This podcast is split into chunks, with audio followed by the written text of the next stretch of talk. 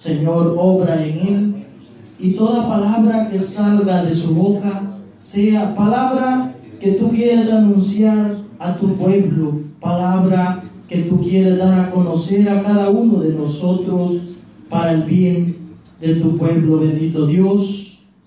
Bendícelo de los pies a la cabeza. Virgen María, cúbrelo con tu manto, acompáñalo siempre. Amén.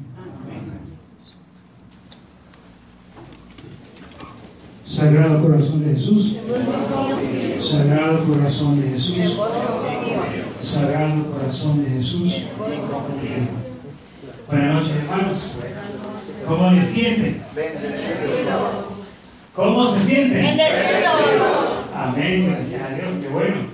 La verdad, como siempre, es una gran alegría y gran, gran placer estar con ustedes en esta comunidad compartiendo la palabra del Señor. Y esta tarde, bueno, la excepción. La verdad que el Señor tiene muchas cosas preparadas para cada uno de nosotros. Y es importante que tratemos de poner atención porque es menos prédica y más enseñanza. Y ustedes ya sabemos que en los grupos oración normalmente se da más prédica y menos enseñanza. Y estos últimos sábados eh, son un poco diferentes porque van a ser más enseñanza y menos prédica. No significa que estamos fuera de lugar, no, al contrario. También necesitamos comida sólida para nosotros alimentar nuestra mente y eso que va pasando por nuestra mente llegue al corazón y de esa forma podamos madurar en Cristo Jesús. Entonces, la semana pasada, ¿de qué se estuvo hablando? Los sacramentos. Más bien estaba yo confundido y ustedes estaban correctos. Yo les iba a decir sobre la iglesia y no me acordaba que después de la iglesia el hermano José habló sobre los sacramentos. Los sacramentos y sacramentales. Esa fue la prédica del hermano José. Antes de la prédica o la enseñanza del hermano José, ¿de qué se habló? ¿Se acuerdan? ¿O no estuvieron ustedes? Sobre la iglesia, sobre la iglesia, sobre cada uno de nosotros que somos el cuerpo de Cristo y Cristo es la cabeza de este cuerpo que somos nosotros la iglesia. Y voy a dar solo puntos estratégicos como introducción que nos ayuda a recordar lo que el hermano Marco estuvo compartiendo con cada uno de ustedes sobre la iglesia, que es importante que lo tengamos claro, porque estas próximas, desde hoy en adelante a las siguientes dos enseñanzas, van a ser acerca de la historia de la iglesia. Vamos a tratar de ir complementando algunas cosas, hechos concretos que hubieron en esta, nuestra, en esta historia de la iglesia por dos mil años atrás, que muchas veces desconocemos. Y a veces hay un dicho por ahí que desconocer la historia es, como dice el dicho, desconocer la historia es volverla a repetir. Y a veces si nosotros conocemos nuestra historia, nuestro árbol, árbol genealógico y estamos nosotros sabidos quiénes fueron parte de esta nuestra historia, de esta historia de la iglesia. Por lo tanto, vamos a poner un poco de atención porque hay más enseñanza que predica y a veces hay que hacer un poco de esfuerzo para nosotros mantenernos un poco despiertos, que no vayamos a ser como un padre, un sacerdote llamado Padre Nelson Medina. Él estaba predicando muy contento al frente, muy animoso, con mucha elocuencia, y habían dos señores al frente. Parece que era un matrimonio bastante ya de edad. Y el marido se le estaba durmiendo, y el padre le dijo, señora, oiga, despierta a su marido.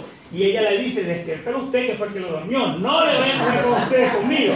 No vayan a dormir, porque la enseñanza a veces requiere un poco de esfuerzo eh, personalmente en nuestro cuerpo para estar atento a lo que vayamos a estar compartiendo. Entonces, vamos a resumir un poquito de lo que dijo el hermano Marcos. Lo primero que tenemos que darnos cuenta acerca de nuestra iglesia que es de origen divino, es de origen divino. Dios ha fundado la iglesia.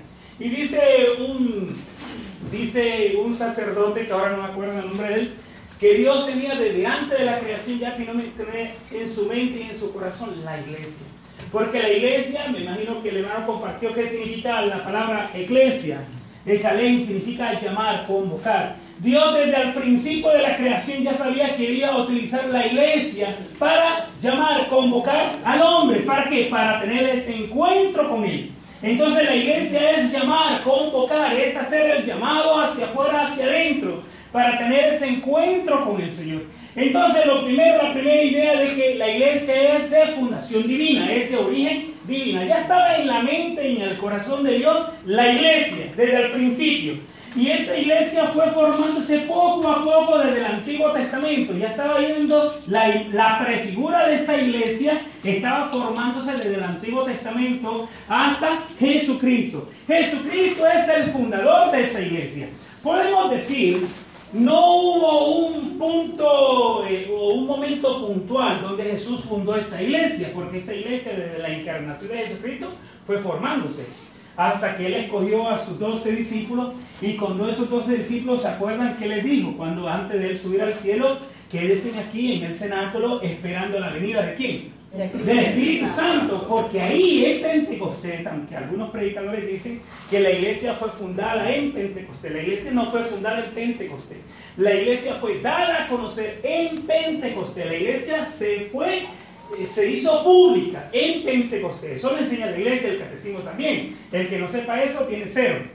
Entonces, la iglesia fue dada a conocer en Pentecostés. ¿Cuándo se fundó la iglesia? No sabemos. En un momento puntual no sabemos. Porque Jesucristo desde la encarnación fue preparando esa iglesia que de él mismo salió. Él fundó la iglesia, eso lo sabemos todos. ¿Cuándo? ¿En qué momento preciso? No lo sabemos, pero sabemos que él comenzó esa iglesia desde el bautismo con Juan. Ya él comenzó en la vida pública a darse a conocer el anuncio, la buena noticia. Y que para esta buena noticia, para que llegara a todo el mundo, ¿se acuerdan de Mateo 28? Cuando Jesús le dice a los, a los discípulos, vayan y hagan discípulos a todas las naciones. ¿Cómo? Bautizando en el nombre del Padre, del Hijo y del Espíritu Santo y enseñándoles todo lo que yo les había enseñado. En ese momento la iglesia es mandada en misión. ¿Cómo? Con la fuerza del Espíritu Santo en Pentecostés. Por eso la iglesia en Pentecostés fue un momento concreto, preciso, importante para la iglesia, porque fue donde fue dada la, la gracia para ser expandida esa iglesia que ya había sido fundada. Es como que tengamos un carro nosotros muy bueno, bonito, de una buena marca. Digamos que un buen BMW o algún Mercedes-Benz que tenga bonito.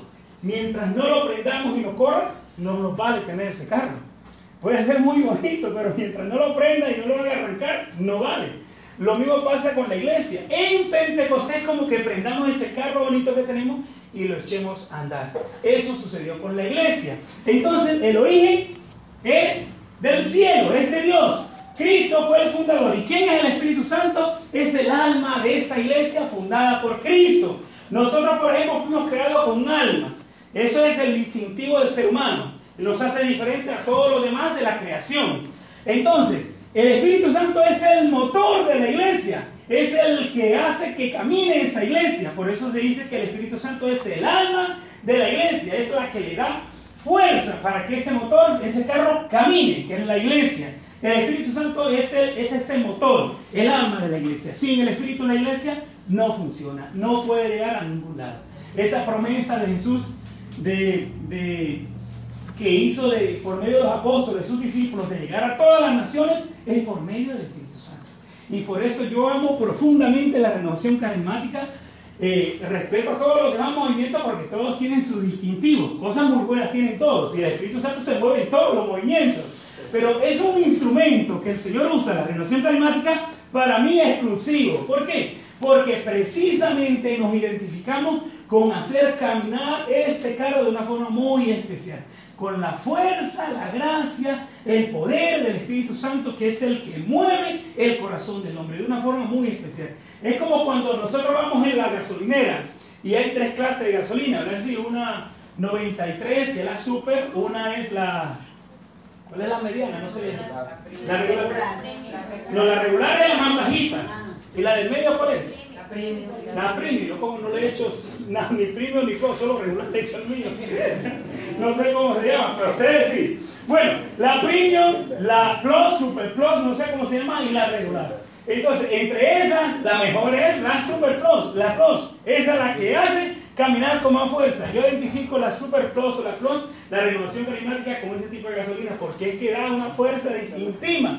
Es la que da a conocer con mayor fuerza esa gracia del Espíritu Santo para hacer correr, caminar la iglesia de una forma diferente, de una forma que nosotros hace que nosotros nos abramos al Espíritu, nos abramos a Cristo Jesús para que Él pueda transformar que Él pueda hacer cambiar el corazón del hombre de una forma distintiva, de una forma diferente. No es algo así a media. Claro, hay muchas cosas que nos arrastran, hay muchas dificultades que tenemos que afrontar. Eso es una realidad que tenemos que no podemos eh, tapar nosotros sobre ella.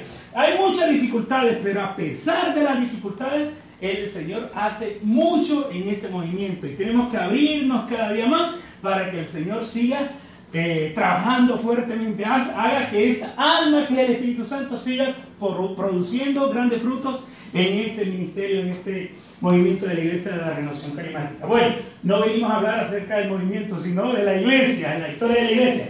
Entonces, primero es de fundación divina. Segundo, el fundador es Cristo Jesús. Y tenemos muchos textos bíblicos, especialmente el de Mateo 16, donde le dice a Pedro, sobre ti edifico mi iglesia. No dice mis iglesias. No le dijo sobre ustedes, sino sobre Pedro. Y en ese mismo texto bíblico, sobre ti, sobre tú, sobre ti, sobre tú, como siete veces dice ti, ti, tú, tú, solamente a Pedro. No hay nada más. Por lo tanto, Pedro tiene una misión específica. Es un ministerio que Jesucristo le encarga, le pone las manos a Pedro, que le da las llaves. ¿Para qué sirven las llaves? Para abrir, y cerrar. No abrir y cerrar, sino laquear y deslaquear. Que si tú laqueas, nadie puede entrar. Si tú deslaqueas, alguien puede entrar y salir. Esta es la misión de Pedro. Custodiar lo que él ha recibido de Cristo Jesús. Esa es la misión de Pedro. Y esa fue la misión que Cristo le dejó a Pedro custodia. Te doy la llave para que solo tú cierres y abras. Esa es la misión de Pedro. Entonces, en base a esa misión de Pedro, es muy importante que lo tengamos en cuenta. Cristo dice que sobre ti edifico mi iglesia. Y esa iglesia es la iglesia de Jesucristo, la iglesia católica. Me imagino que el hermano les habló de que el primer eh, padre de la iglesia, San Ignacio de Antioquía, es el primero que menciona que le da el nombre de iglesia católica a esta iglesia en el año 107, comenzando el cristianismo en el año 107. Fue San Ignacio de Antioquía en el año 107 quien le da el nombre a esta iglesia católica. En los, con el hermano del, de las clases de catecismo hemos hablado sobre mucho sobre esto y lo comparto con ustedes. Porque si ha ayudado a los hermanos y me ha ayudado a mí, les ayudar a ustedes. Cuando hablamos de la iglesia, por ejemplo, lo voy a poner a pensar a ustedes, hablamos de la iglesia de o la iglesia en, por ejemplo, la iglesia de la iglesia católica de Plainfield o no Plainfield, o la iglesia católica en Plainfield o en no Plainfield, por ejemplo, porque hablamos de las dos comunidades aquí. ¿Cómo dirían ustedes? ¿La iglesia católica en o la iglesia católica de? Pues, ¿quiénes, están de acuerdo con el D? Ah, levante la mano. ¿Y quiénes están de acuerdo con el E? Pues solo tres ganaron, cuatro con la hermana María. Ese es el distintivo de la diferencia de lo que es la iglesia católica. Si yo digo la iglesia católica de Somerville, estoy separando la iglesia de Somerville con la iglesia universal de Cristo. Si yo digo la iglesia de North Plainfield, la iglesia católica de North Plainfield, estoy separando esa iglesia de la única iglesia de Cristo. Cuando yo digo la iglesia católica en Ecuador, estoy hablando que es la misma iglesia católica que está en Roma, que está en North Plainfield, que está en Arizona, que está en la China, no importa en qué parte del mundo está la iglesia, pero es la misma iglesia católica. Tengan en cuenta eso, ya lo aprendieron. No es la iglesia católica de Somerville, es la iglesia católica, porque es la misma iglesia católica en Somerville. Es la misma iglesia católica en Plainfield. Es la misma iglesia católica en Ecuador, en Honduras, en El Salvador, Guatemala, no sé cuántos países más hay aquí, eh, República Dominicana. Es la misma iglesia católica, Colombia. No, no estamos hablando de que al yo ponerle el D, estoy separando la iglesia de la única iglesia de Cristo. ¿Eso lo aprendieron? Sí. Bueno, qué bueno. Entonces, estamos hablando que hay que tener bien claro ese distintivo de que la iglesia católica es la iglesia de Jesucristo, la misma iglesia, desde el comienzo hasta el día de hoy, hasta donde el Señor nos permita vivir. Entonces, en el Catecismo de la Iglesia Católica hay un numeral que es el 1345.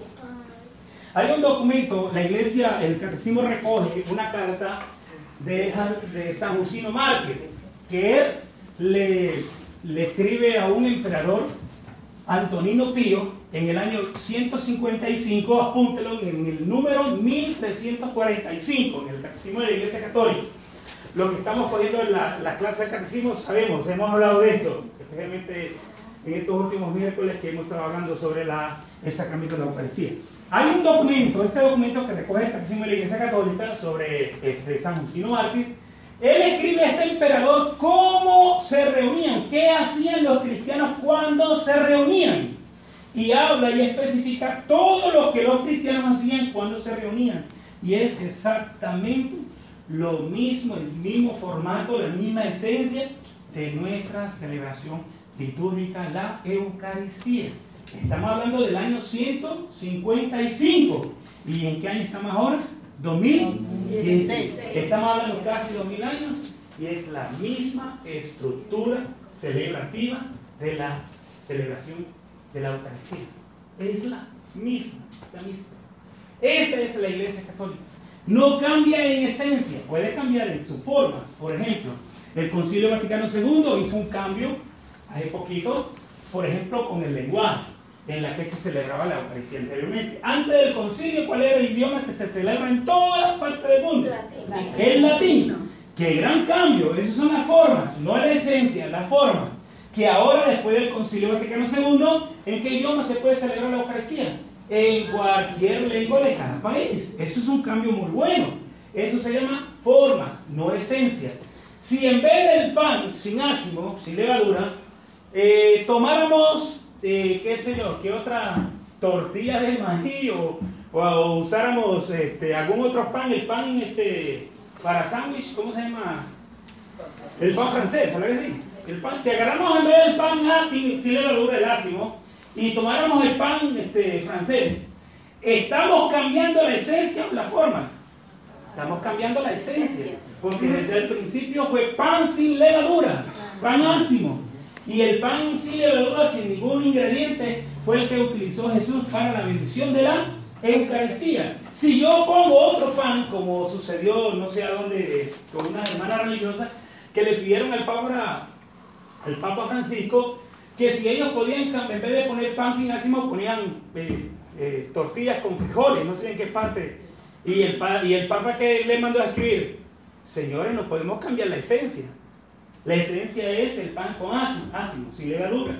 No podemos poner otra cosa. ¿Por qué? Porque eso viene de Jesucristo. Esas son las esencias de nuestra fe. Esa es la iglesia, que se mantiene la esencia. Las formas pueden cambiar, pero la esencia nunca cambia. Esa es la iglesia católica. Cuando nosotros comparamos la iglesia católica hoy en día con una iglesia protestante de hace 10, 15, 20, 40, 50 años atrás, y comparamos la iglesia de 2000 años atrás y la comparamos con esta iglesia de fundación de 40, 30, 50 años atrás, nada que ver. ¿Por qué? Porque sucede, como ya le expliqué a, algunos hermanos por acá en otras clases anteriores, digamos que yo tomo este papel, esta es la original. Y yo saco una copia de este papel. Y de la copia que he sacado, saco otra copia. De la copia que he sacado, saco otra copia. Y así sucesivamente hasta que lleguemos a la séptima o octava copia. ¿Cómo se va a ver esa séptima o octava copia referente a la copia original? Borrosa. No se sabe si eso es parte del original. No, no entiendo si aquí decía esto, Aquí dice la original, dice Grupo de Oración San José. La séptima copia dice Grupo de Oración Somerville. O, no sé si dice la nueva unción, no sé. Pero original dijo San José. Eso es lo que sucede con nuestros hermanos separados. Si comparamos los grupos que han surgido hoy en día con la iglesia los mil años atrás, con este documento de San Justino Mártir que nos presenta el Catecismo de la Iglesia Católica del año 150, 155, diciéndole al emperador Antonino Pío acerca de cómo celebraban los cristianos la celebración de la Eucaristía. Él está hablando de lo que se celebra desde el principio, sin error. Está tomando la original. Mientras que muchos hermanos están tomando qué? La copia. Están tomando la copia. No se sabe que estamos celebrando. No se sabe que estamos celebrando. Tenemos que tener en, en cuenta que la realidad de la iglesia católica tiene que haber una secuencia desde el principio hasta el final. No pueden haber cambios, no pueden haber cortes de la esencia. De la esencia no pueden haber cortes. Al Papa Juan Pablo II le preguntaron una vez, ¿por qué no este, dejan que las mujeres se ordenen sacerdotes? Y el Papa Juan Pablo II, San Juan Pablo II, ¿qué dijo? Pero ¿quién soy yo para cambiar la tradición de la iglesia? Si Jesucristo estableció 12, 12 discípulos, escogió él. Entre ellos no estaban ni María Magdalena, no estaban otras mujeres, solamente habían hombres.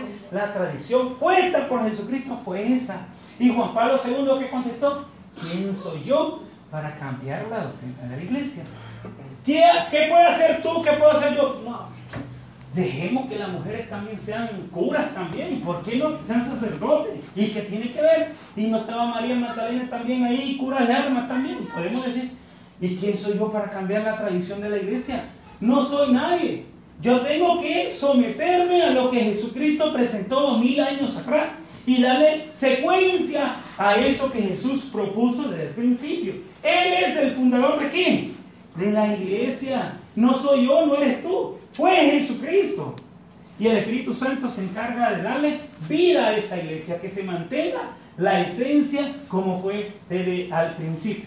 Cuando hablamos de jerarquía, que el hermano le habló, jerarquía no es un término que tenga que ver con gobernación, autoridad. Jerarquía viene una palabra que significa servicio.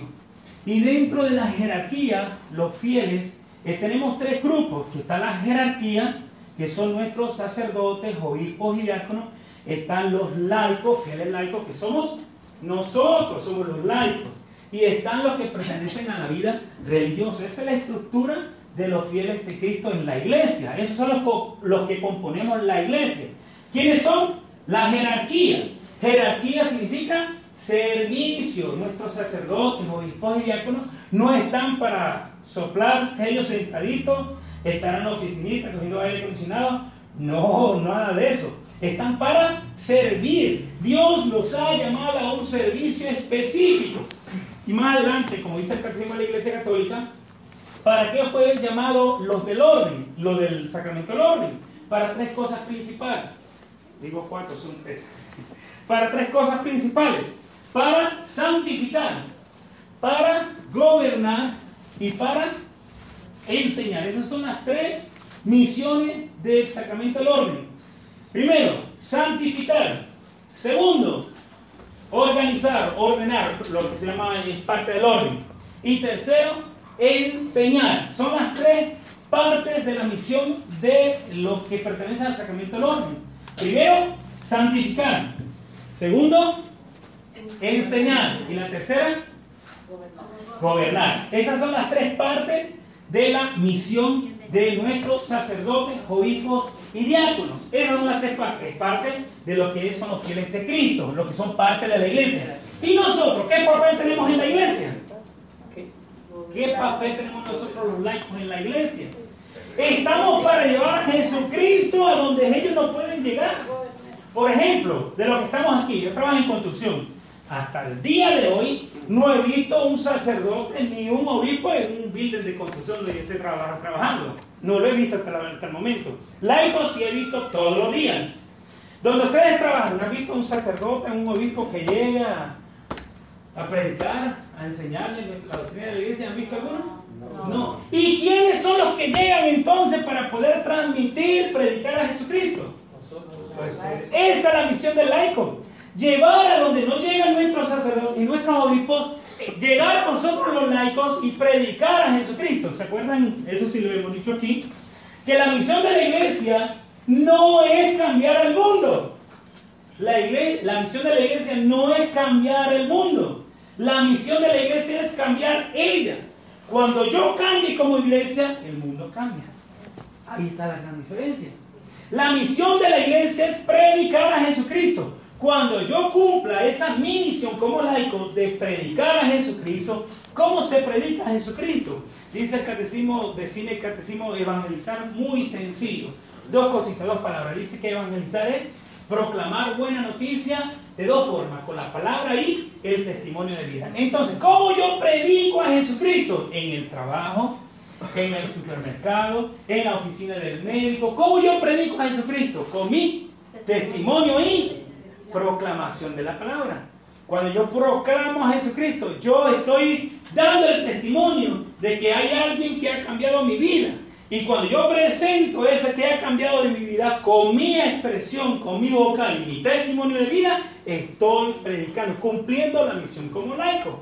Ahí está todo. Si tú cumples esa misión como laico, el mundo puede cambiar. A veces, yo he contado esto y lo vuelvo a contar porque a veces contándolo otra vez se nos queda. Cuando yo eh, llegué a los pies del Señor, algo interesante que nos pasa mucho, espero que sí, si no soy el único especial. Cuando yo llegué a los pies de Jesucristo, este, nos íbamos a la iglesia, mi familia, mi esposa y mis hijos tampoco. Aquí hay algunos hermanos que conocen mi vida desde el principio, el hermano Luis, María, el hermano Oscar, Cecilia, o muchos aquí, el hermano José.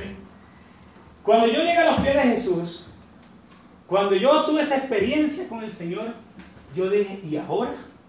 Llego a mi casa, hoy sí, a cambiar todo se ha dicho. He tenido una experiencia con el Señor, mi esposa, a cambiar, a tener una experiencia con el Señor. Mis hijos, a cambiar, a tener una experiencia con el Señor. No, no, no, no, no. Yo llegué cambiando a todo el mundo, hasta el gato, el perro, la gallina, todos a cambiar. No, no es así.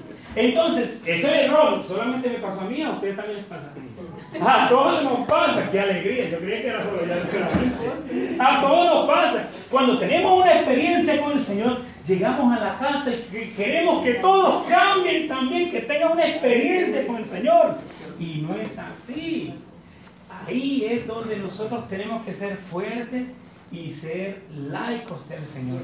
Predicar a Jesucristo con la paciencia. Si antes yo gritaba, voy a gritar menos, hasta que ya no grite nada tener el amor de Cristo, de yo amar, en vez de pelear, discutir, amar al Señor en mi esposa, amar al Señor en mis hijos, amar al Señor con aquel vecino que anteriormente le había dicho de todo, ahora me toca dar testimonio de vida, predicar a Jesucristo, porque esa es mi misión como laico, predicar a Jesucristo. Entonces, Vamos adelante porque la clase es sobre la historia de la iglesia y no hemos dicho nada de la historia de la iglesia. Pero esta es parte también del comienzo de la iglesia. Esta es parte del comienzo de la iglesia. Bueno, entonces comienza aquí. La iglesia comienza con este mandato de Jesús en Mateo 28 que le dice a los discípulos, vayan y hagan discípulos a todas las naciones. ¿Cómo? Haciendo discípulos, bautizando en el nombre del Padre, del Hijo y del Espíritu Santo y enseñándoles lo que Jesús les había enseñado a ellos. Ahí comienza la iglesia. Pero hay un momento determinado donde se hace público la iglesia, que fue en Pentecostés. Si nosotros para conocer el principio de la iglesia tenemos que ir a los hechos de los apóstoles. En los hechos de los apóstoles, por ejemplo, en el tabernáculo, cuando eh, eh, aquella ráfaga del Espíritu Santo llega sobre los apóstoles, específicamente por los eh, con los 120 discípulos que vienen, incluyendo María, algo diferente pasó con ellos. Anteriormente estaban escondidos con miedo, temerosos de que lo venían persiguiendo, lo querían matar, porque eran discípulos de Jesús. Cuando ellos tienen esa experiencia del Espíritu Santo, hoy ya no les tiene miedo a nadie. Hoy que los maten si es posible y si quieren. Pero nosotros tenemos la fuerza del Espíritu Santo para proclamar que Jesús está vivo. Y en aquella primera prédica, después de esa experiencia del Espíritu Santo, fue el primero que predicó, que fue Pedro. Dice que con aquella prédica de Pedro, tres mil en aquel momento se convirtieron al Señor. Tres mil con una sola prédica. Y ya hemos dicho que nosotros con tres mil prédicas, pero ni a uno acercamos al Señor. Estamos hoy a no sé cuántas prédicas más.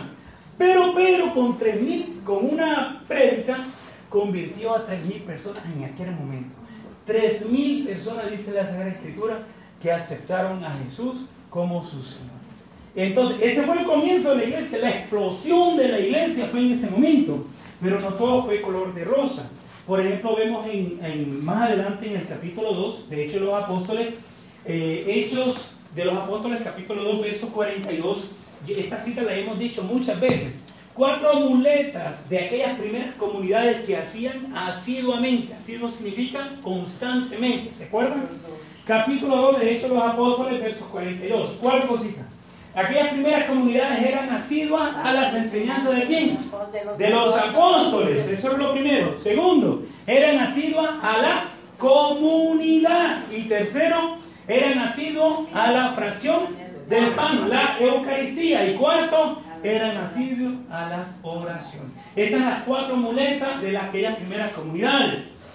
Eran nacidos a la enseñanza de los apóstoles, eran nacidos a la comunidad, eran nacidos a la oración y eran nacidos a la ración del pan. Cuatro muletas de aquellas primeras comunidades.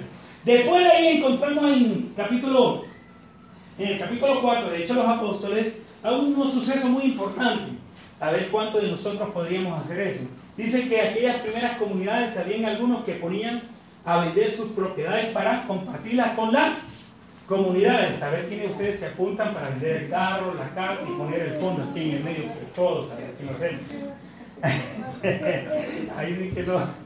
Pero aquellas comunidades nos presentan, ellos los apóstoles, que vendían sus propiedades para ponerlos al servicio de, la, de aquellas primeras comunidades, a los apóstoles, manos de los apóstoles, para dársela a las personas, aquellos primeros cristianos que necesitaban, que necesitaban. Eso lo hicieron, las primeras comunidades. Pero no todo fue de color de rosa. En el capítulo 6, de hecho los apóstoles, vemos un suceso muy interesante.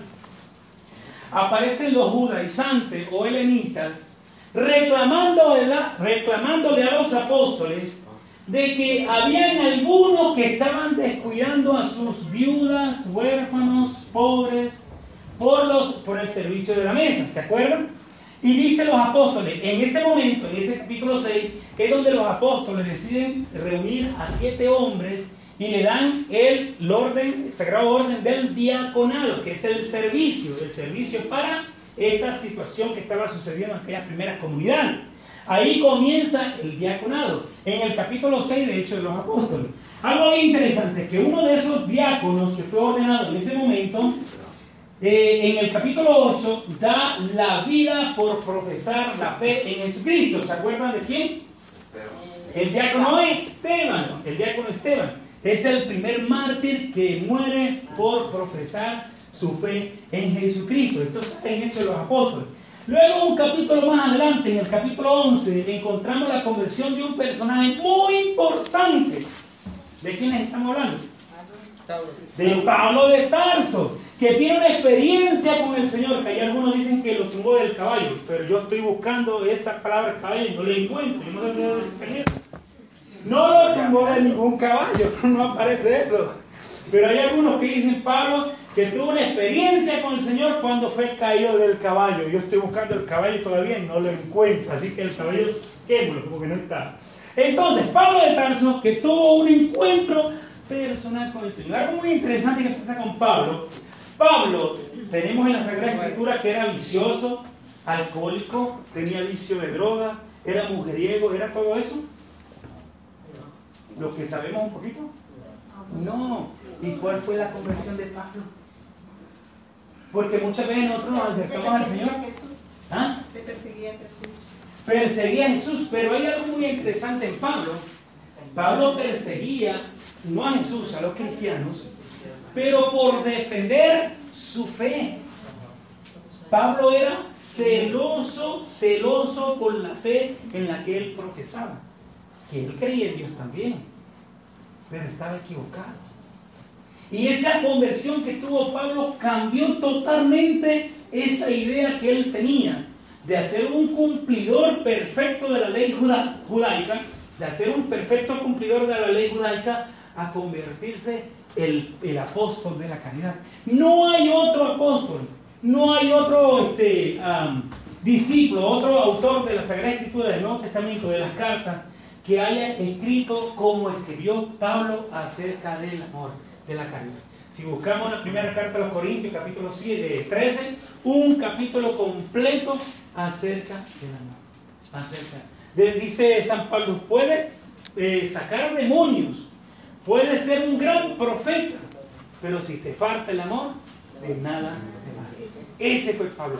Y yo me pongo a pensar, Pablo, pero qué experiencia del amor de Dios has tenido para hablar de esa forma. ¿Qué experiencia has tenido?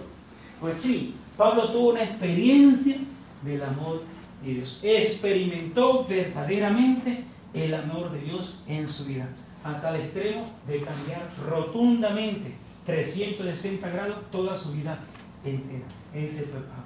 Y de Pablo tenemos, si incluimos la carta a los hebreos, no se sabe si la carta a los hebreos es Pablo, 14 libros. Si, si los hebreos es parte, si no, son 13. Imagínense qué gran apóstol fue Pablo. Pablo fue una persona muy importante en el principio del cristianismo.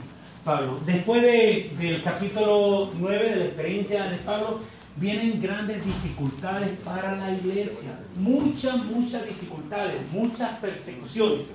Hay un personaje, que lo menciona el libro, pero los que tienen siguen el libro, eh, el, emperador Negrón, que fue el emperador de ese primer siglo del, del, cristianismo. Él persiguió fuertemente aquellas primeras comunidades. No lo dejemos engañar, porque la palabra Negrón, las letras, ustedes saben que en el griego las letras no son letras, sino que son números. Las letras Nerón en número, la suma da 666. El Apocalipsis menciona el número 666. El, el evangelista eh, Juan, en la isla de Palmo, que lo tiraron por allá también porque fue perseguido, ahí en ese desierto escribió el Apocalipsis y habla del 666 como el número de la bestia. Para Juan, ¿quién era la bestia en ese momento? Nerón. Nerón era. Y la suma de las letras Nerón hacen 666. Para aquellos hermanos que son perseguidos pues, de parte de los hermanos protestantes, que machacan con lo mismo ignorantemente, con el número 666, que es el Papa, que es el Vaticano, que es la bestia, la Gran Babilonia, papá y papá. No, cuando Juan está hablando de este número de la bestia, está hablando de Nerón, porque fue uno de los grandes perseguidores del cristianismo, de aquellas primeras comunidades en el siglo I. Nerón, el emperador Nerón. Jorge, ¿te iba a hacer una pregunta? No. No. Entonces, después de este Nerón, Vienen momentos muy difíciles, por ejemplo, las primeras comunidades donde se reunían, en cuevas, en cuevas, se reunían en catacumbas, ahí podían este, reunirse. Y, y aquellas primeras comunidades eran perseguidas y acusadas, por ejemplo, aquellas primeras comunidades eh, eran acusadas de que eran carnívoros. ¿Por qué ustedes creen que se acusaban aquellas primeras comunidades, aquellos primeros discípulos como carnívoros? Porque decían que comían la carne el cuerpo y bebían la sangre de quién? De Cristo Jesús. Ah, comían y bebían la carne y bebían la sangre de Cristo Jesús. Por eso eran considerados como carnívoros. En ese de, esa carta de San Justino Mártir, en el catecismo lo dice en el 1345, en el 1100, en el 155, perdón, a Antonino Pío, emperador Antonino Pío, este San Justino Mártir le escribe a él, el emperador, lo que hacían los primeros cristianos en esa celebración cuando se reunían, que era la celebración de el cuerpo y la sangre, explicándoles por qué a ellos le decían carnívoros. Y eran muy perseguidos. Aquellos primeros años de aquellas primeras comunidades eran, fue un tiempo muy difícil para aquellos que somos perseguidos, porque todos somos perseguidos de una forma muchas veces distinta, no dando nuestra sangre, como muchos mártires en el Oriente, están dando su vida, dando eh, su vida eh, este, radicalmente, dando su vida, perdiendo su vida. Nosotros momento no damos la vida como ellos lo están dando, pero también somos perseguidos, somos mártires también. Cuando a veces somos acusados injustamente, a veces nos atropellan. Personas fundamentalistas que, que como Pablo antes de la conversión, era un fundamentalista judío, porque era un rajatabla cumplidor de la ley. O cumplimos la ley o morimos todos. Esa era la forma de pensar de Pablo. Y hoy en día hay cristianos, hermanos cristianos no católicos, que son fundamentalistas. O no eres de acá o te mato. Así funciona la cosa. Y a veces no nos matan con un cuchillo o una pistola, nos matan con palabras, palabras duras que dan, lastiman nuestro corazón, porque realmente no saben qué están diciendo. Y nosotros a veces no sabemos ni cómo explicar eh, contrarrestar lo que ellos nos están diciendo. Por eso es tan importante estos encuentros, porque nos alimentamos, nos formamos, maduramos un poco más en nuestra fe. Entonces, ese comienzo fue duro. Se reúnen en catacumbas. Ahí se reunían y celebraban la poesía, muchas veces de noche, para que nadie los encontrara. No podían, muchas veces no habían escritura. ¿Y cómo era que eh, se evangelizaba aquel principio? A mí me, me, causa alegría de cómo se evangelizaba al principio, por medio de las imágenes. Por eso en las catacumbas, muchas veces hoy en día se encuentran en las tumbas imágenes como la del pez porque el pez era símbolo de Cristo, era símbolo de Cristo. Las imágenes del pez, la imagen del pan y otras imágenes que eran importantes y daban a reconocer que estos son cristianos. Hoy en día, ¿con qué nos identifican? Con la cruz. Muchas veces nos quieren cortar lo que nos identifican.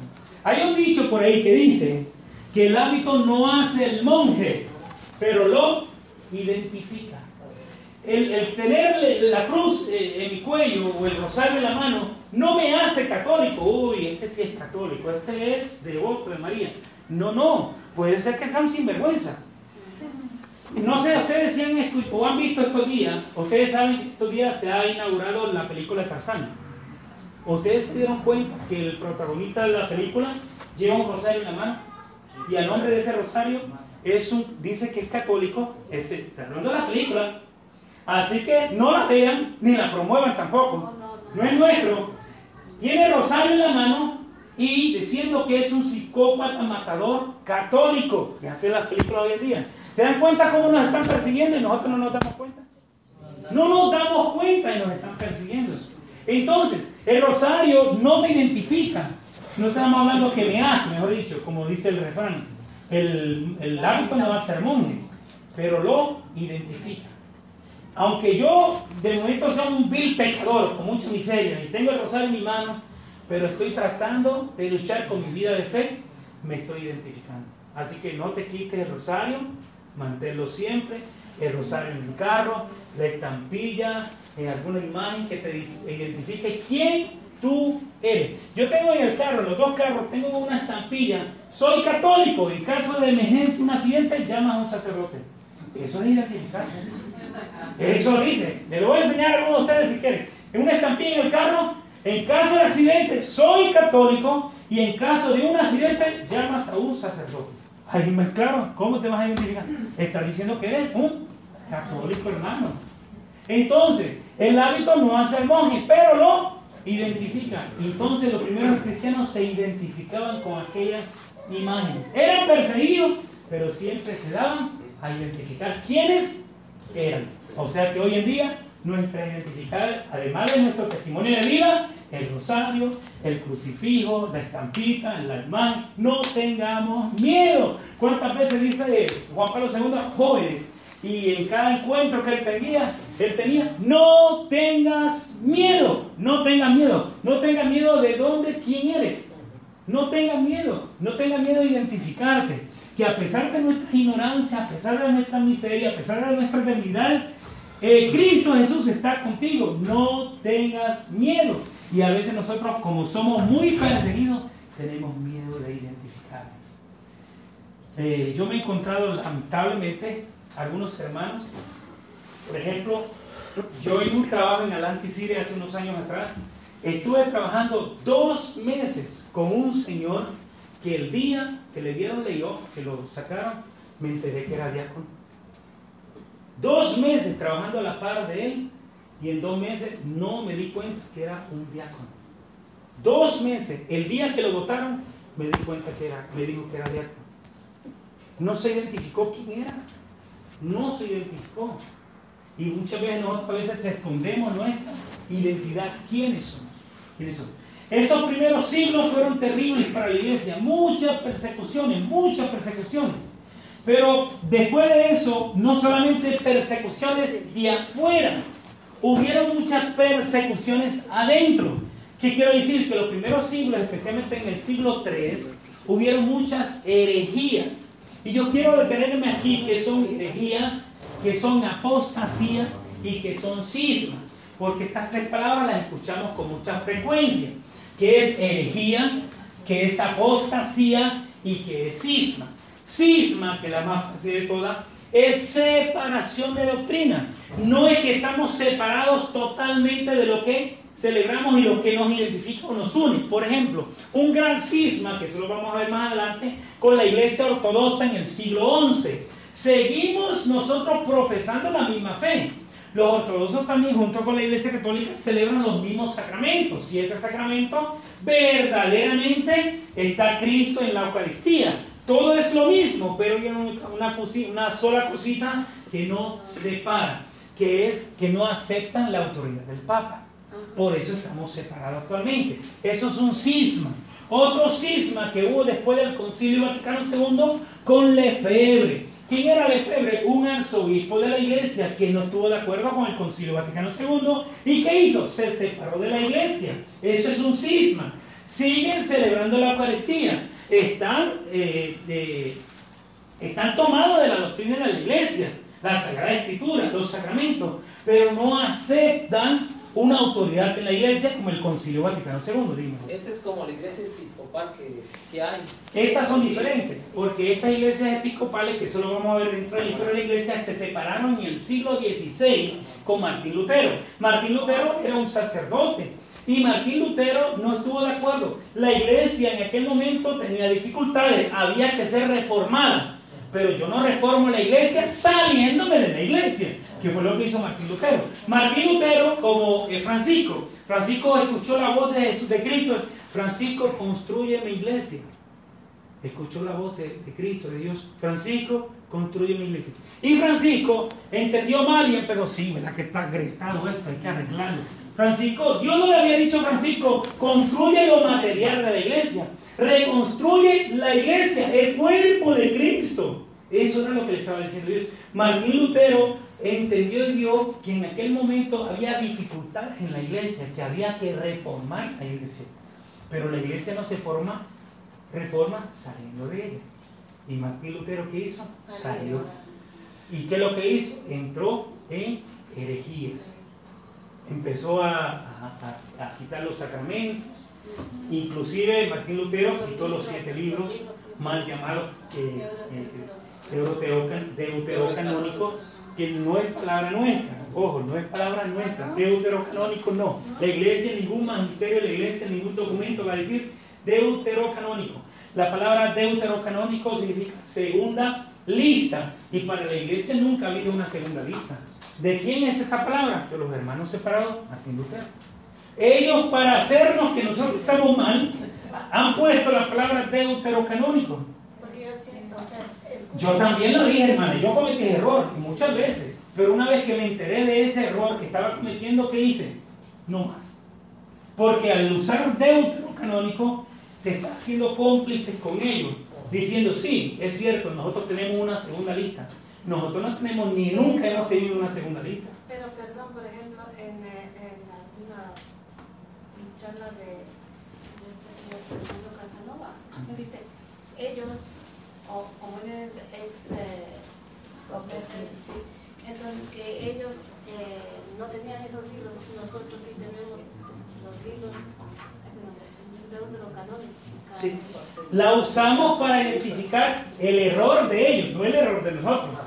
Nosotros utilizamos la palabra deuterocanónico como la estoy utilizando yo hoy, pero estoy aclarando que la palabra deuterocanónico no es nuestra, la palabra deuterocanónico es de ellos, que ellos la utilizan para engañarnos a nosotros y decir, oh, si es cierto, deutero significa segunda lista, o si la iglesia tiene una segunda lista. Perdóname, la iglesia nunca ha tenido una segunda lista. La iglesia ha sido coherente desde el principio. Una sola lista. Y esta lista tiene 73 libros. No hay más.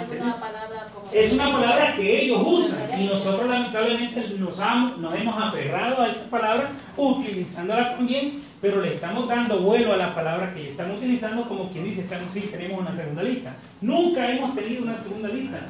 Siempre hemos tenido una sola lista. Una. Y Martín Lutero, lamentablemente, eso lo vamos a ver un poquito más adelante, eh, quiso reformar a la iglesia. Pero ¿cómo quiso reformar a la iglesia? Saliéndose. Y saliéndonos de ella no reformamos a la iglesia.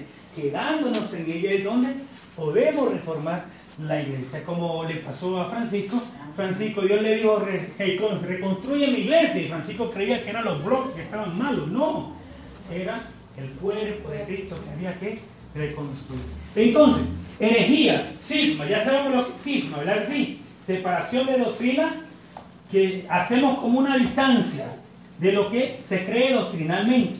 ¿Qué es una herejía?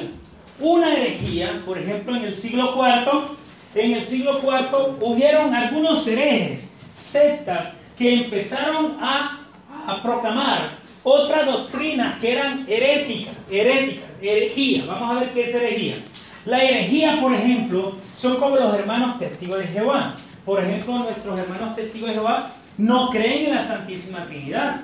Y la Santísima Trinidad para nosotros es esencial en nuestra fe. Ellos no creen en la divinidad de Jesucristo. Y si no, Jesús no es Dios, no somos redimidos por Cristo. Eso es parte y esencial de nuestra fe. Eso es una herejía. Por ejemplo, en el siglo IV hubieron dos herejías fundamentales que crecieron mucho con los hermanos testigos de Jehová, que hoy están propagándose por todas las esquinas, tocando puertas, muchas puertas. Y cuando le toquen las puertas de su casa, desde lo primero que van a decir, perdónenme hermano, les aplaudo lo que hacen, pero no les aplaudo lo que dicen. Ojalá que nosotros saliéramos como ellos a tocar puerta por puerta y proclamar a Jesucristo. Les aplaudo lo que hacen, pero no les aplaudo lo que dicen, porque son herejías. Y lo primero que hay que decirles, perdónenme hermano, con mucha caridad, ustedes no son cristianos, porque ellos te van a hablar de Jesús. Somos salvos en Jesucristo. Y te hablan de la resurrección, te hablan de la cruz de Cristo, la redención en Cristo, pero no son cristianos. No aceptan la divinidad de Jesús. Y lo primero que hay que decirle de que tocan la puerta con mucha caridad, ustedes no son cristianos. Cuando tú les dices no son cristianos, te echan para atrás. Porque este, este católico no es ignorante, este sabe que no lo son. Porque ellos intentan decirte que sí son cristianos. Verdaderamente no lo son. No lo son. En aquel entonces, pero esto no comenzó ayer, son herejías que vienen desde el siglo IV con Ario. Ario fue un sacerdote católico, mire eso. Las herejías de dónde más salen? De nuestra iglesia. Eh, hace cuatro o cinco años atrás, un sacerdote en El Salvador, ¿cuántos salvadoreños hay aquí? ¿Salvadoreños? Casi todos, hombre, hay bastantes. Pero un sacerdote llamado John Sobrino, un sacerdote llamado John Sobrino, fue excomulgado de la iglesia. ¿Por qué fue excomulgado de la iglesia? Porque empezó a proclamar herejías. Escribió un libro diciendo que Jesús no había resucitado. La iglesia le llamó la atención, Padre John Sobrino. Quítese y bórrese eso que acaba de decir en el libro, porque nuestra fe es que Cristo Jesús ha resucitado. Y usted está diciendo en este libro que Jesús no ha resucitado. El padre John Sobrino no se retrató con lo que andaba predicando y lo que andaba escribiendo. ¿Qué, dijo, qué hizo el Vaticano? Le mandó una cartita a padre John Sobrino. Usted está excomulgado de la iglesia. Esos son herejías. En aquel siglo IV, ya vamos a terminar, en aquel siglo IV hubieron dos grandes herejías. Ario, sacerdote católico, que proclamaban que no existía tal Trinidad y de que Jesús no era Dios. Los nuevos arianos que tenemos alrededor nuestro, ¿cuáles son los testigos de Jehová? No creen en la Trinidad y no creen en la divinidad de Jesús. También anteriormente, muchos siglos atrás, en el siglo IV, estuvo Ario, un sacerdote, proclamando la misma herejía. Esos son herejías. Apostasía, quiero dejar claro lo que es apostasía, herejía y cisma. Ya saben lo que es un cisma, ¿verdad que sí? ¿Se acuerdan? La separación de los ortodoxos y Lefebvre, esos son cismas. Separación de doctrina, pero continuamos creyendo en ella. Herejía es que es tergiversar lo que creemos, nuestra doctrina. ¿Y qué es apostasía? No. Apostasía es renegar de tu fe. Por ejemplo, hoy en día nuestros hermanos separados de rama pentecostal evangélica están llenos de apóstatas. Cuando se encuentren un hermano y estén en mega discusión, caridad con las discusiones, ustedes están llenos de apóstatas. ¿Por qué están llenos de apóstatas ellos? Porque están llenas sus iglesias de qué? De escapulco. La apostasía está en aquellos que renuncian a su fe. Aquellos están llenos de los que estaban acá. Y a veces nos dicen, ustedes son apóstatas. Que yo sepa, yo no veo aquí muchos hermanos que eran pentecostales anteriormente. Ahora, si vamos donde ellos, están llenos de católicos. ¿Y dónde están los apóstatas? Entonces a veces los hermanos separados decimos, no, ustedes están llenos de apóstatas. ¿Por qué? Porque están llenos de ex católicos. Eso es apostasía, renunciar a su fe. Muchas veces los sacerdotes de nuestras parroquias, ellos saben, llegan personas a los registros. Yo quiero que me quiten del bautismo, yo no quiero ver nada, no quiero ver, no saber nada de la iglesia. Bórrenme ahí del, del libro, como bautizado y todo lo demás. El bautismo contiene un signo de carácter imborrable. Por más te quieran borrar del registro, vas a ser bautizado toda la vida. Eso no te lo quita nadie. Pero hay algunos que llegan a la iglesia, bórrenme del libro, que ya no quiero ver nada con la iglesia. Eso es apostasía. Aunque ustedes no lo crean, muchas personas llegan a la iglesia que lo quieran borrar. Quítenme de aquí, que no quiero nada que ver con la iglesia. Bueno, lo vamos a dejar ahí, les prometo que el próximo sábado voy a tratar de resumir un poco más para ver si concretamos algunas cosas. Eh, porque nos quedan dos clases más y, espero pues llegar un poquito más profundo y eh, voy a hablar con el hermano Oscar que nos dé unas tres horas cada sábado. ¿Está bien, hermano? Digo que sí, que está bueno. No, este, disculpen, yo soy una persona que a veces hablo mucho y y no, no decir. Entonces, vamos a poner de pie una pequeña lo que, eh, lo que vamos a hacer, como ya no vamos a hacer los grupos ahorita, vamos a tratar la oportunidad de hacer preguntas al hermano Pablo eh, sobre la clase que hemos visto ahora, aprovechar, ¿no? Y este, tomar este tiempo para tener alguna duda referencia a la clase de ahora. Entonces, este, eh, cualquier duda, yo, quiero que todos pregunten, la mayoría, nadie se quiere sin dudas, ¿no? Aprovechar y después hacemos la oración, damos paso a la pregunta. Sí, hermano, el nuevo que dice aprovechen, aprovechen. No, yo no sé si eh, los grupos ahorita o Oh, el grupo. Oh, ya entendí, ya Ayúdeme, yo creía que no entendiera. No dice el hermano, pregunta, hermano Jorge. Se me olvidó de, de, en griego el nombre de Nerón. Nerón. Eso es importante porque hemos atacado especialmente. El nombre Nerón, ustedes saben que en griego no usan letras, sino que usan números, números romanos. Y las letras Nerón, de cada una de las palabras Nerón, en números, la suma de esas letras en número da 666. Esto lo puede buscar en internet. Eh, hay un sacerdote Flaviano Amatuli, eh, muy bueno en esto, es una buena projeta y es un buen entendedor, entendedor de todo esto acerca de nuestra fe. Y él lo explica muy bien acerca del número 666. Neón, la palabra neón, las letras en romano son números. Y esos números, la suma de ellos da 666. Por eso en el Apocalipsis Juan habla del número de la bestia, refiriéndose a quién? A Nerón. Nada que ver, como estos hermanos separados nos dicen que el Papa es el número de la bestia, que la Gran Babilonia, la prostituta, no sé de qué, nada que ver. Los hermanos separados lamentablemente interpretan mal la Sagrada Escritura. Y que, como es eh, el número de la bestia, eh, sacaron también lo que yo escuché, ¿no? De lo que decía en, el, en la cruz, arriba y algo así, en otro idioma, ¿no? Y ellos hicieron uh, algo, sacaban por números, algo así.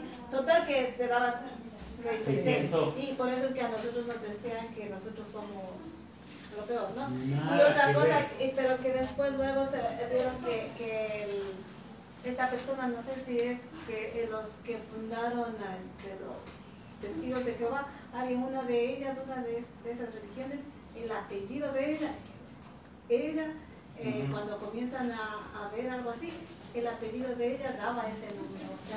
es, una historia linda que hay de eso. ¿no? yo no la he visto, pero sería interesante verla y a ver qué, en una, de qué trata. En, en, una charla de algunos de los señores estos apologéticos. Ah, apologéticos, muy bien. Sí, hay buenos apologetas en nuestra iglesia hoy en día, como Fran Morera, eh, eh, este ex pastor eh, Fernando Casanova, son muy buenos y aprovechemos de estos buenos predicadores y, que traen cosas para nosotros aprender y, crecer más. Dos, porque estoy en especial ahorita. una persona se retira de la iglesia para se vuelve evangélico. Entonces, que lo bautizan en una piscina. Porque a Cristo lo bautizaron en un río, pues, ¿Qué hay de ese bautismo? Es lo que ya fue bautizado en la iglesia. El bautismo, el primer bautismo, independientemente de cuántas veces lo bauticen otra vez, no le vale, porque el único que vale fue el primero. El primero es el único que vale. Por ejemplo, si viene un hermano separado que nunca estuvo en nuestra iglesia católica y fue bautizado allá, ¿la iglesia acepta ese bautismo? Sí. ¿Por qué? Con tal de que haya sido con agua y en el nombre de las tres personas de la Santísima Trinidad, el Padre, el Hijo y el Espíritu Santo. Si ese bautismo fue aquí, es válido. Lo que se hace es un rito de iniciación para complementar a, eh, eh, complementar, esta es la palabra correcta, ese bautismo, ese sacramento del bautismo, pero fue válido el, el sacramento. Con respecto a la segunda parte de la pregunta del hermano, ¿el bautismo de Jesús fue nuestro bautismo? No, no fue nuestro bautismo. El bautismo de Jesús fue el bautismo de, eh, de, de, los judíos. Actualmente los judíos hacen ese rito del bautismo. Es sumergirse como signo de limpieza del pecado. Pero Jesús no hubo, en Jesús no hubo pecado. Ese bautismo de Jesús lo que hace es inicia una temporada pública en Jesús, que fue la misión a la cual él había venido. Por eso al principio dijimos que con el bautismo de Jesús se hace público la misión de él, de, proclamar el Evangelio desde ese momento. Cuando Jesús fue bautizado, fue bautizado, fue cumplidor de la ley. Eso es lo que hizo Jesús. Y en ese bautismo se inicia la misión pública de la vida de Jesucristo. Pero Jesús no fue bautizado en el nombre del Padre, ni del Hijo, del Espíritu Santo. No, al contrario, en ese bautismo de Jesús se reflejan las tres personas de la Santísima Trinidad, la voz del Padre, la misma voz que es el Hijo y la paloma como signo del Espíritu Santo, identificando, este es el elegido. Y, Juan se da cuenta, de este fue el que me habían hablado, este es el Cordero de Dios. Por eso Juan dice, este es el verdadero Cordero de Dios. ¿Por qué dice Juan que este es el verdadero Cordero de Dios? Porque había otro Cordero que no era el que limpiaba realmente los pecados. ¿Se acuerdan del rito del Yom Kippur de los, del pueblo de Israel? Que hacían esa celebración de la limpiada del pecado. Mataban al, un cordero, cogiendo a cordero. Uno lo mataban para derramarle la sangre y echársela en el otro cordero que quedaba y ese otro cordero se iba, como signo de que limpiaba el pecado de todo el pueblo judío. Eso se llama la celebración del Yom Kippur. Yom significa el día del perdón, perdón de Dios. Entonces, esa celebración, ese rito fue el que hizo prácticamente hizo el pueblo judío. Por eso Juan dice, este es el verdadero Cordero de Dios, porque aquel no era el verdadero Cordero. Este sí, este sí es el que perdona el pecado del mundo. Esa fue la, no sé si quedó bien la, la pregunta. ¿Está bien? Ah. ¿Alguna otra pregunta? No todos a la vez. ¿Qué eso de la herejía? ¿Qué digo? Las tres, eh, o sea, no son tres herejías, sino que son, eh, son como tres niveles de nosotros separarnos de nuestra verdadera fe y de la iglesia. Primero es el cisma, segundo la herejía y tercero la apostasía. Son tres. Cisma como la de la iglesia ortodoxa como la del arzobispo Lefebvre. Ellos hicieron un cisma. Ahorita se separaron de la fe de la iglesia. Actualmente están excomulgados porque no quieren aceptar eh, la autoridad del Concilio Vaticano II. Es un cisma. Siguen celebrando la Eucaristía. ¿Por qué? Porque son verdaderos obispos, son verdaderos sacerdotes, pueden celebrar y se hace verdaderamente presente Cristo Jesús en la Eucaristía. Con los ortodoxos igual. La única iglesia, en todas las iglesias alrededor nuestra, en todas, que poseen sucesión apostólica son los ortodoxos. ¿Por qué? Porque mantienen la tradición, mantienen la doctrina y los sacramentos que guarda la Iglesia Católica. Estaban unidos a la Iglesia Católica en un momento dado se separaron, hicieron un cisma. ¿Por qué? Porque no aceptan la autoridad del Papa. Aceptan al Papa como un título de honor, pero no como autoridad. Y mientras ellos no acepten la autoridad del pontífice del Papa, no están unidos a la iglesia. Por ejemplo, hay iglesias orientales que en el, principio de los primeros siglos de la iglesia se separaron de la iglesia católica. Oriente se separó de Occidente, que es nuestra, nuestro rito latino, pero ellos mantuvieron sus propios ritos desde el principio. Hoy en día creo que hay como 17, 18 ritos orientales que son diferentes a los nuestros occidentales, pero están en comunión con la Iglesia Católica. ¿Por qué? Porque están unidas a la Iglesia con el Papa. Ellos están, este, aceptan el ministerio petrino, aceptan la autoridad del Papa, están unidas. Por ejemplo, aquí en Dunelen, en la misma 28, ustedes algunos conocen, los hermanos de Somer tal les conocen, el supermercado Tropicana, que está aquí en la 28. ¿Algunos lo conocen? Sí, el supermercado Tropicana, aquí en Dunelli.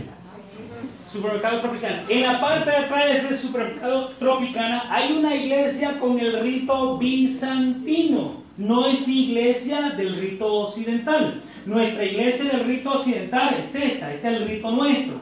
Pero ese rito no es del rito latino, rito occidental. Esto me gustaría que lo entendiéramos, porque esto es parte de nuestra fe. Sin embargo, este rito es del rito bizantino, son ritos antiguos de cómo se celebraban la liturgia, la sagrada liturgia, la sagrada misa, desde el primer, los primeros siglos de la iglesia.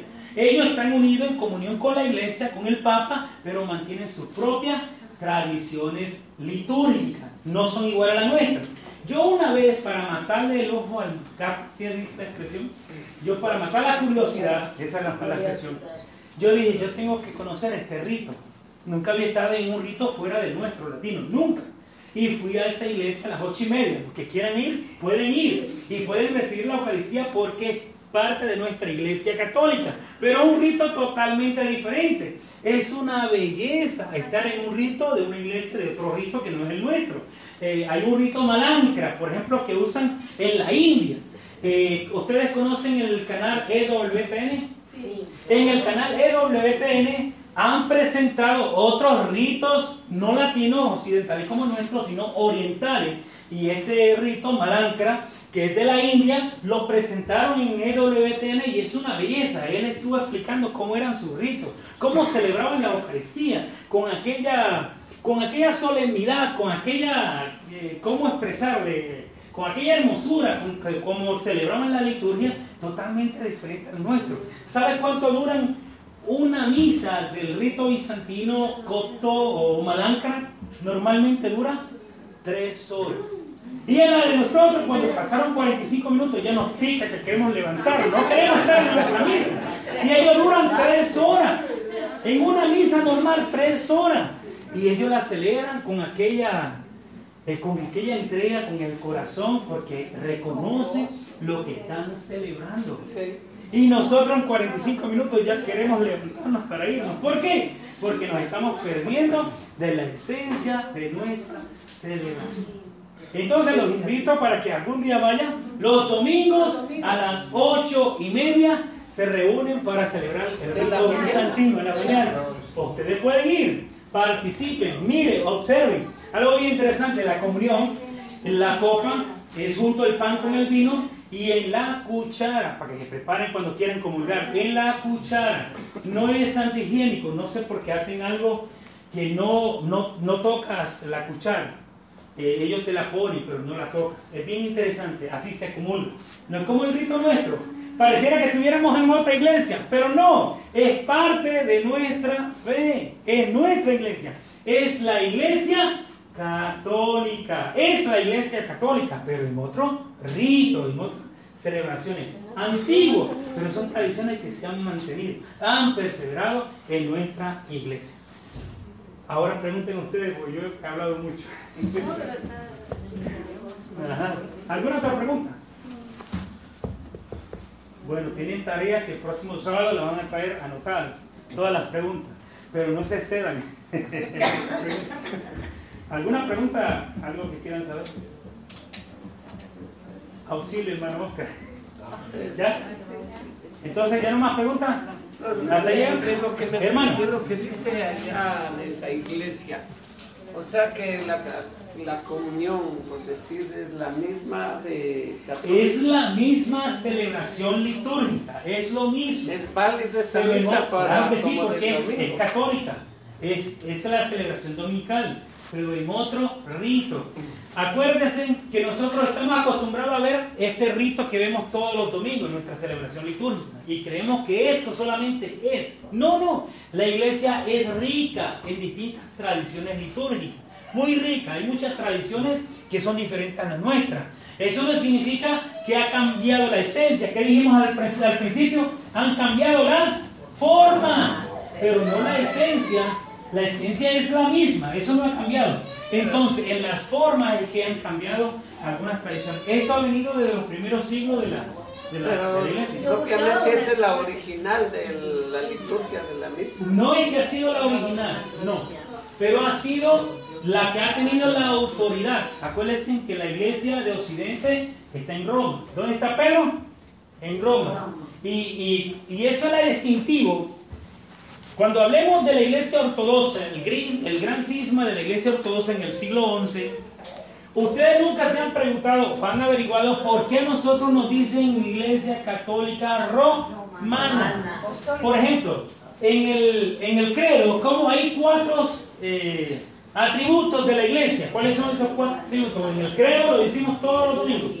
La iglesia es una. No, no, no, no, se me adelanten. Primero dice que la iglesia. Segundo, la iglesia es. La iglesia es. La iglesia es. Esos cuatro atributos es la esencia de la iglesia. La iglesia es una, católica, apostólica y santa. Se me quedó santa, pero ahí está. Esos son los cuatro atributos. ¿Y de dónde sale romana? Bueno, en el siglo XI, con el gran cisma, con la iglesia ortodoxa, vino la iglesia ortodoxa por un detallito en el credo que se llama el filioque, que ellos dicen que el Espíritu Santo viene del Padre, que con el Padre y el Hijo viene el Espíritu Santo. Nosotros decimos que con, eh, creo en el Espíritu Santo, que con el Padre y el Hijo es una misma persona, es una misma, es un solo Dios, es un solo Dios. Y que con el Padre y el Hijo reciben una misma adoración. Eso es lo que creemos acerca del Espíritu Santo.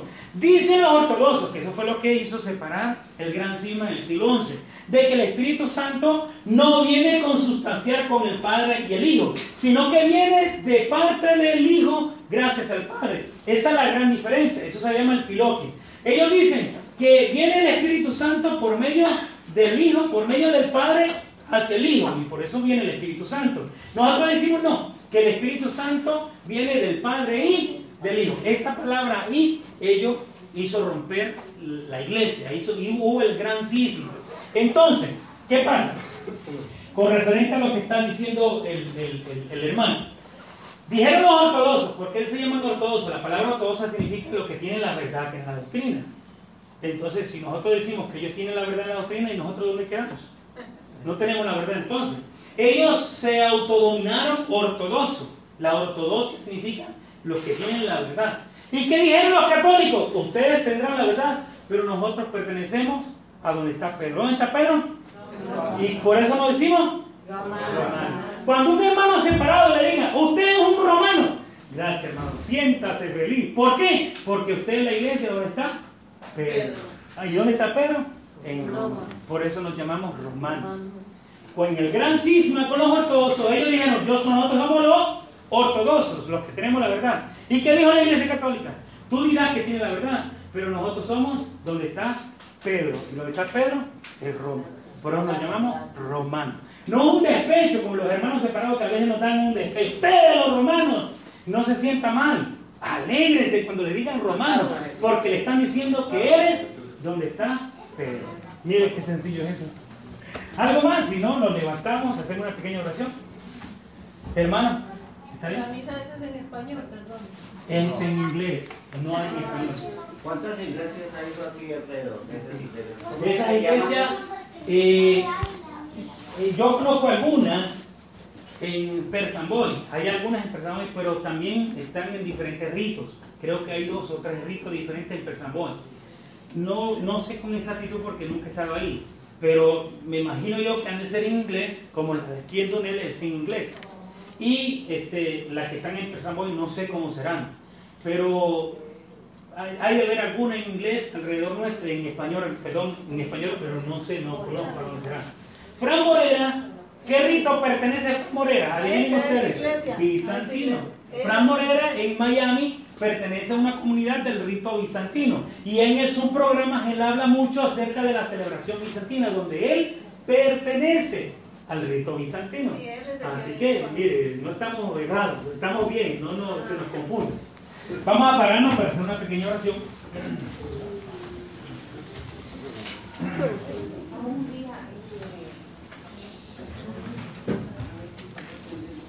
Padre Santo, Padre Bueno, te damos gracias infinitas por esta oportunidad que nos concede estar en tu presencia para conocer cada día más de ti.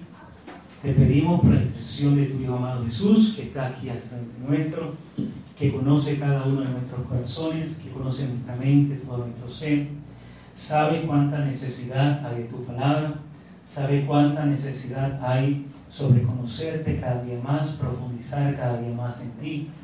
Hacer que esa tu palabra, palabra que sana, restaura, renueva, transforma, necesitada de esa palabra que llega a nuestros corazones, a nuestra mente, para que en nosotros pueda calar profundamente y hacernos madurar y crecer cada día más en nuestra fe. Te pedimos, Padre Santo, Padre Bueno, eh, por la intercesión de nuestra Madre, que ella también vela, somos sus hijos, ella es nuestra Madre, por cada uno de nosotros, por cada una de nuestras necesidades.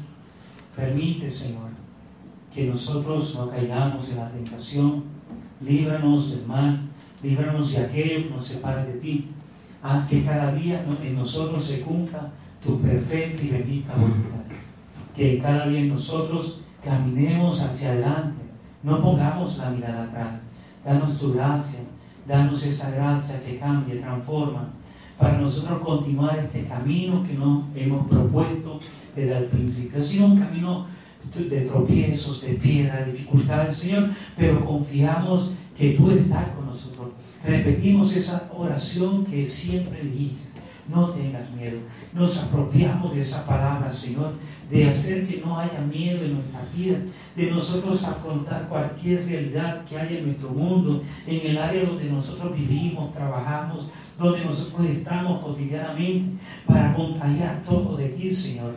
Llénanos con tu gracia, con tu amor, con tu poder, para nosotros llevarte en cualquier esquina, en cualquier lugar, allí donde tú estés, Señor, que nosotros podamos llevarte como iglesia, como esa iglesia amada que tú has tenido desde el principio, que has tenido en mente y en corazón desde que creaste este mundo, Señor. Desde que nos creaste a nosotros, creaste la iglesia para llamarnos, para convocarnos, para estar en tu presencia, para reunirnos en tu nombre, Señor. Permite, Señor, que nosotros seamos iglesia constantemente, que en cada lugar donde nosotros estemos podamos proclamar tu nombre, que nosotros demos testimonio del Señor grande que has tenido con nosotros. Señor, todo esto te lo pedimos en el nombre de tu Hijo amado Jesús, que vive y reina por los siglos de los siglos. Amén.